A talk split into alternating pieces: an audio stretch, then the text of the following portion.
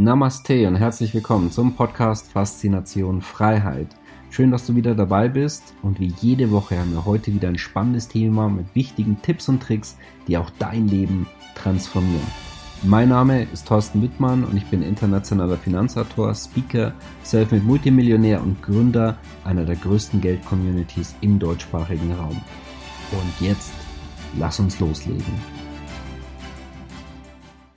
Krypto und wo geht die große Reise hin? Sowohl Bitcoin, auch Ethereum werden wir uns anschauen. Ja, und das ist ja ein entspannendes Umfeld. Krieg, immer mehr Regulierungen, auch zumindest Regulierungsversuche. Ja, und wo liegen natürlich auch die Zukunftschancen beim neuen Geldsystem? Und dazu haben wir einen tollen Experten heute mit dabei. Ja, unsere VIP und Diamant Club äh, Abonnenten kennen ihn bereits sehr, sehr gut und sind sicherlich auch sehr, sehr erfreut, denn ähm, er gibt äh, sehr, sehr tolle Tipps heraus und hat schon vielen Menschen unserer Community gutes Geld beschert. Also beispielsweise auch ich habe in, in Markus äh, vorinvestiert, ähm, den wir auch unterhalb von dem äh, Video verlinkt haben bei mir inzwischen von dem sechsstelligen Stand in einen siebenstelligen hinein. Also in dem ja. her, das kann sich sehen lassen. Und von dem her freue ich mich, dass wir da einen Krypto- und Blockchain-Experten dabei haben, der sich bereits seit äh, zwölf Jahren mit dem Thema beschäftigt. Im Prinzip, solange es diesen Bereich ja gibt. Und deswegen bin ich sehr, sehr gespannt auf die heutigen Einblicke. Äh, ich bin quasi zu Gast in, in, in seiner Stadt, äh, wo Marco inzwischen lebt. Und zwar, wir sind hier in Medellin in Kolumbien, wie man im Hintergrund auch sehen kann. Und ja, Marco, schön, dass du dabei bist. Ja, freut mich, dass wir uns auch mal wieder persönlich sehen. Wir mhm. kennen uns ja jetzt schon einige Jahre, aber erst das zweite Mal, dass wir uns persönlich treffen. Und äh, ja, schön, dass es in meiner Heimatstadt stattfindet. Genau. Ja, vor ein paar Jahren haben wir uns in Wien kennengelernt. Jetzt ja. sind wir hier in Medellin. Hatten aber auch viele Meetings, äh, viel E-Mail-Kontakt, Messenger etc. Ja, also, legen wir mal los. Ähm, wie sieht es denn dort draußen aus? Krypto ist ja auch so ein bisschen in der Regulierungszange. Es wird zumindest versucht, auch gerade viele Diskussionen innerhalb ja. der EU. Wie, wie siehst du die, oder siehst du das als Gefahr für Kryptowährungen und den Blockchain? Ja, also im Regulierungsbereich allgemein, da tut sich ja gerade sehr viel. Wenn wir mal das geopolitische Umfeld anschauen, haben wir auf der einen Seite in Nordamerika, in Kanada, äh, mit diesen Trucker-Protesten, die es da gab, wo ganz normale Leute, ganz normale Arbeitsklasse, Mittelklasse Leute da diese Trucker unterstützt haben mit einer Spende von 20 Dollar oder 50 Dollar, die dann auf einmal ihr Geld eingefroren und ihr Bankkonto gesperrt äh, gekriegt haben. Und äh, für eine normale äh, Alltagsperson, die in der Regel von einem Konto lebt, ist das natürlich eine fatale Konsequenz. Und äh, das ist natürlich jetzt wieder auch ein, äh, ein, schöner Einblick, warum Krypto so wichtig ist und, und warum, wir, warum wir in der Zukunft solche Situationen vermeiden wollen. Und äh, wir haben da quasi auf der einen Seite mit den kleinen regulären Personen da einen Präzedenzfall, wo, wo jetzt da ganz radikal eingegriffen wird, so wie wir es eigentlich in der Vergangenheit noch nicht gesehen haben. Auf der anderen Seite haben wir Krieg in Europa und äh, sehen da massive Konsequenzen. Äh, wir hatten ja jetzt am 26. Februar auch historisch wieder einen relevanten äh, Event, als knapp 640 Milliarden der russischen Zentralbank vom Westen größtenteils eingefroren wurden. Also Zugriff sofort weg für, für eine Zentralbank auch eine ganz neue Erfahrung, weil es das in der Vergangenheit auch noch nicht gab. Also wir sehen hier. Also unabhängig mal von der emotionalen Komponente, was ist jetzt korrekt oder nicht, aber es wurde einfach eingefroren. Ja, einfach eingefroren. Und vielleicht auch einfach, dass uns das klar ist. Das heißt, äh, wenn jetzt Bürger in Kanada einfach auf, die, auf das falsche Konto überwiesen hatten, sind sie Gefahr gelaufen, dass ihr eigenes Konto gesperrt Wurde. Ja, und nicht nur eine Überweisung. Selbst wenn ich nur auf Facebook da irgendeinen Post mache, dass ich das unterstütze, bin ich schon in Gefahr, dass mein Konto eingefroren wird. Und jetzt haben wir quasi hier Präzedenzfälle, historische Präzedenzfälle auf der einen Seite vom normalen Bürger und auf der anderen Seite bis hin hoch zu Zentralbanken. Und das ist natürlich jetzt äh, mittel- bis langfristig eine sehr positive Entwicklung für Kryptos, weil natürlich auf allen Ebenen jetzt Leute aufwachen und sagen, Moment mal, das kann ja so nicht sein, wir brauchen da eine bessere Lösung, eine Alternative und diese Alternative, Alternative bieten natürlich die Krypto Kryptowährungen an. Und äh, da haben wir das jetzt quasi von, vom Normalbürger bis zur Zentralbank äh, das volle Spektrum involviert mhm. jetzt aktuell. Ja, aber damit wird ja Krypto auch so ein gewissen Feindbild. Wie siehst du das denn, dass es in größeren Wirtschaftsräumen, in China hat ja schon einiges an Regulierungen gemacht, verboten, ähm, auch in der EU, vielleicht auch das eines Tages USA das verbietet oder dass es vielleicht sogar zum internationalen ähm, Entscheidung kommen könnte? Ja, also es gibt natürlich da immer beide Seiten natürlich. Äh, China hat gefühlt 17 Mal schon Kryptos äh, verboten. Mhm. Es gibt natürlich da starke negative Regulierung im, in, in dem Bereich, vor allem was das Mining betrifft äh, in China. Ähm, in der EU sehe ich da auch generell das eher nicht so positiv. Die EU ist ja auch sehr sozialistisch und nicht gerade pro Business ähm, ausgerichtet. In den USA sah es lange Zeit problematisch aus, aber da gibt es jetzt ja diese neue Vorlage, die von der beiden Regierung da vorgebracht wurde, um äh, einen Rahmen, äh, Rahmenbedingungen für Krypto zu schaffen, äh, als positive Zukunftstechnologie, dass die USA da nicht den Anschluss verliert. Also da hat sich das Blatt zum Positiven hin gewendet. Und von daher regulierungsmäßig, ja, haben wir natürlich beide Seiten vertreten.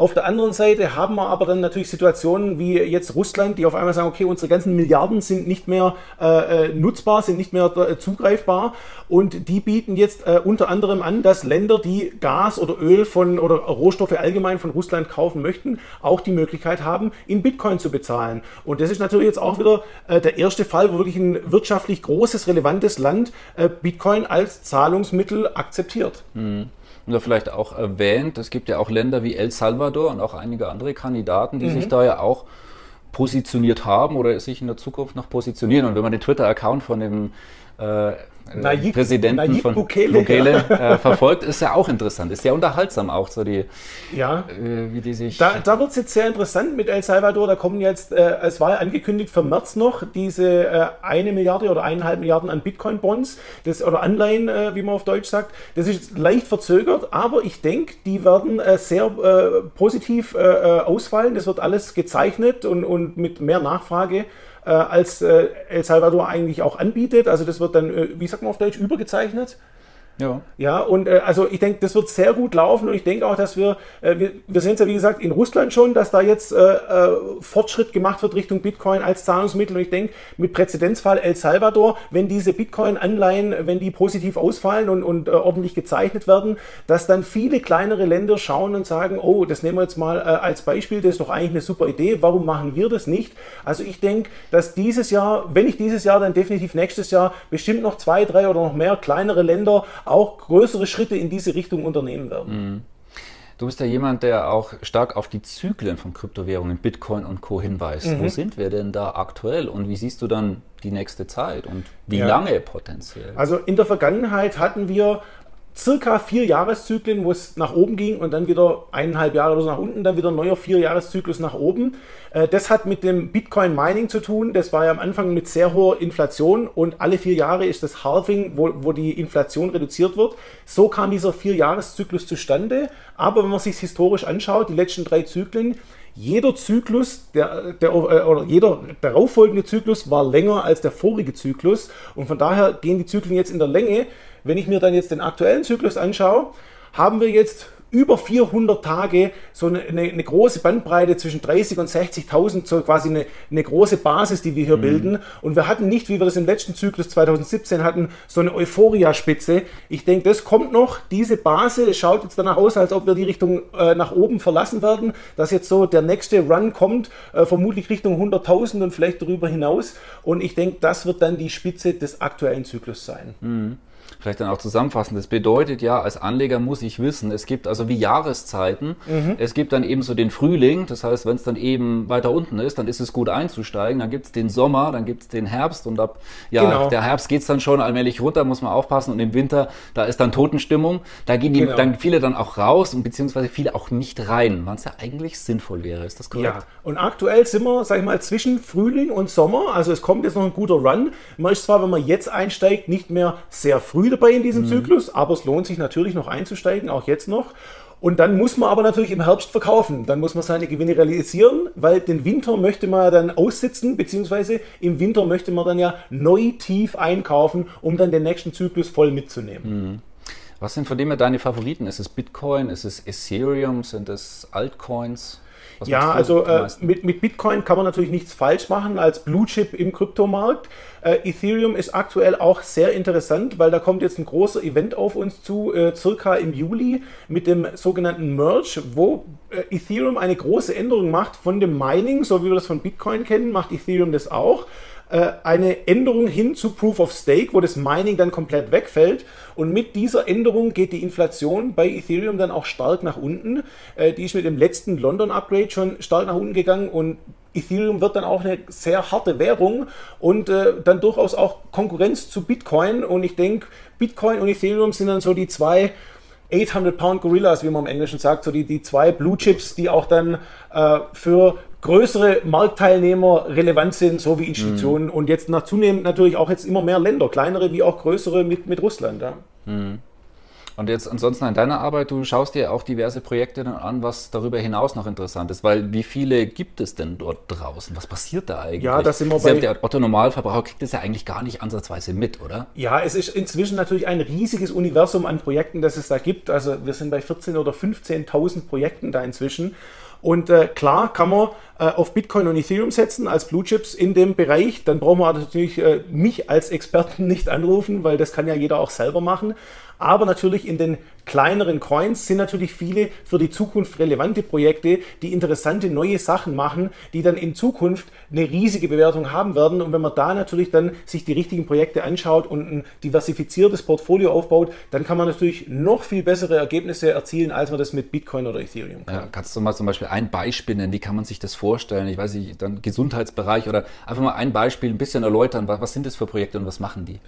Ja, also wo wir schon einen ganz guten Product Market Fit haben, was schon sehr gut funktioniert mit, mit vielen Milliarden an, an Volumen, ist der DeFi-Bereich, also Decentralized Finance, wo wir im Prinzip alle die Produkte, die wir aus dem Finanzsystem kennen, äh, Kredite, Anleihen, Optionen, sonstige Derivate und so weiter, wo wir das alles haben in spezialisierten neuen Protokollen und Projekten, die das dann äh, in, in, auf Blockchain-Ebene nachbilden, sodass da keine Mittelmänner mehr bestehen, dass niemand das zensieren kann und äh, dass das Ganze einfach reibungsloser funktioniert. Das ist ein großer Bereich, äh, in dem ich stark vertreten bin.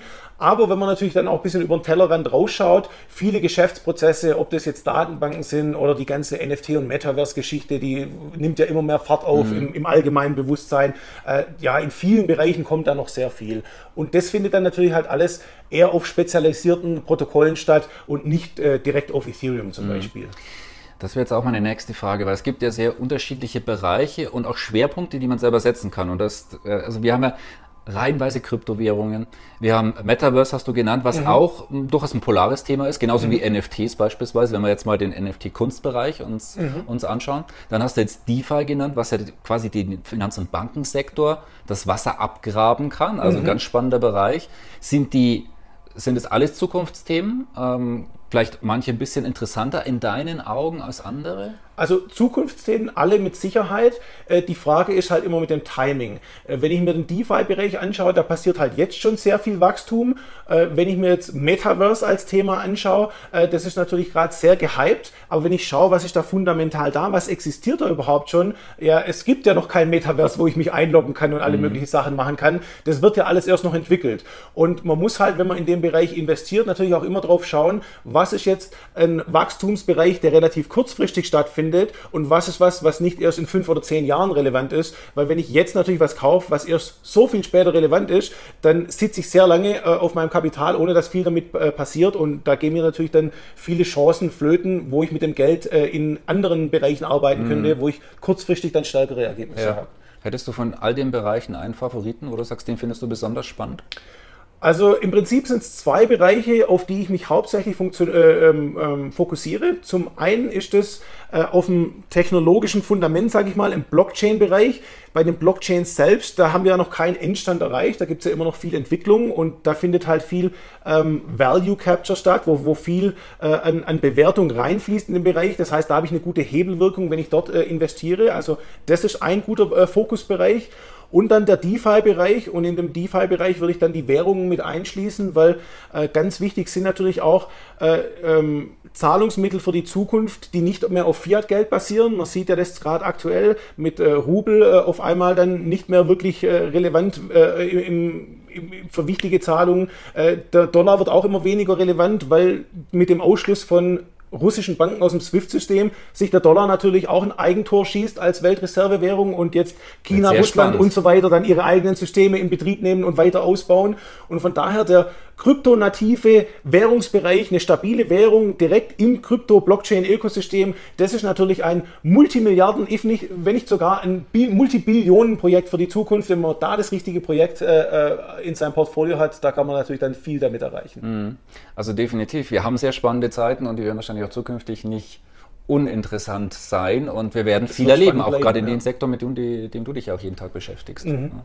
Was, ja. was motiviert dich da dran zu bleiben? Weil, ja, also du so intensiv in der Art und Weise müsstest du es ja auch nicht mehr machen. Warum gehst du da voll rein? Was, was fasziniert dich da persönlich am meisten? Ja, also zum einen natürlich, mehr Geld ist immer gut, das ist keine Frage, aber irgendwann hat man natürlich schon, wie du, wie du ansprichst, ein gewisses Level erreicht, wo das dann weniger relevant wird, aber äh, generell, äh, ich als Anarchokapitalist möchte natürlich eine freie Zukunft sehen, wo jeder frei mit seinem Geld umgehen kann und äh, frei auf den Finanzmarkt mhm. zugreifen kann, auf die ganzen Finanzprodukte, die ja heutzutage durch Mittelmänner reguliert sind. Und äh, hier im Westen sehen wir das ja gar nicht so stark, aber es gibt ja Milliarden Menschen, die auch überhaupt gar keinen Zugriff auf äh, ein Bankensystem haben und aus diesem Grund in Armut leben. Und für die ist natürlich dann auch ein, ein riesen Quantensprung vorwärts. Und von daher dieses Ideal, gerade in heutigen Zeiten, wo, wo so viel Propaganda gepusht wird und so viel mhm. Regulierung und, ja. und, und, und, so viel einfach kaputt gemacht wird, als Gegenpol äh, ein Freiheitsbild äh, ähm, an die Welt zu tragen oder, oder, oder hin, hinaus zu äh, publizieren,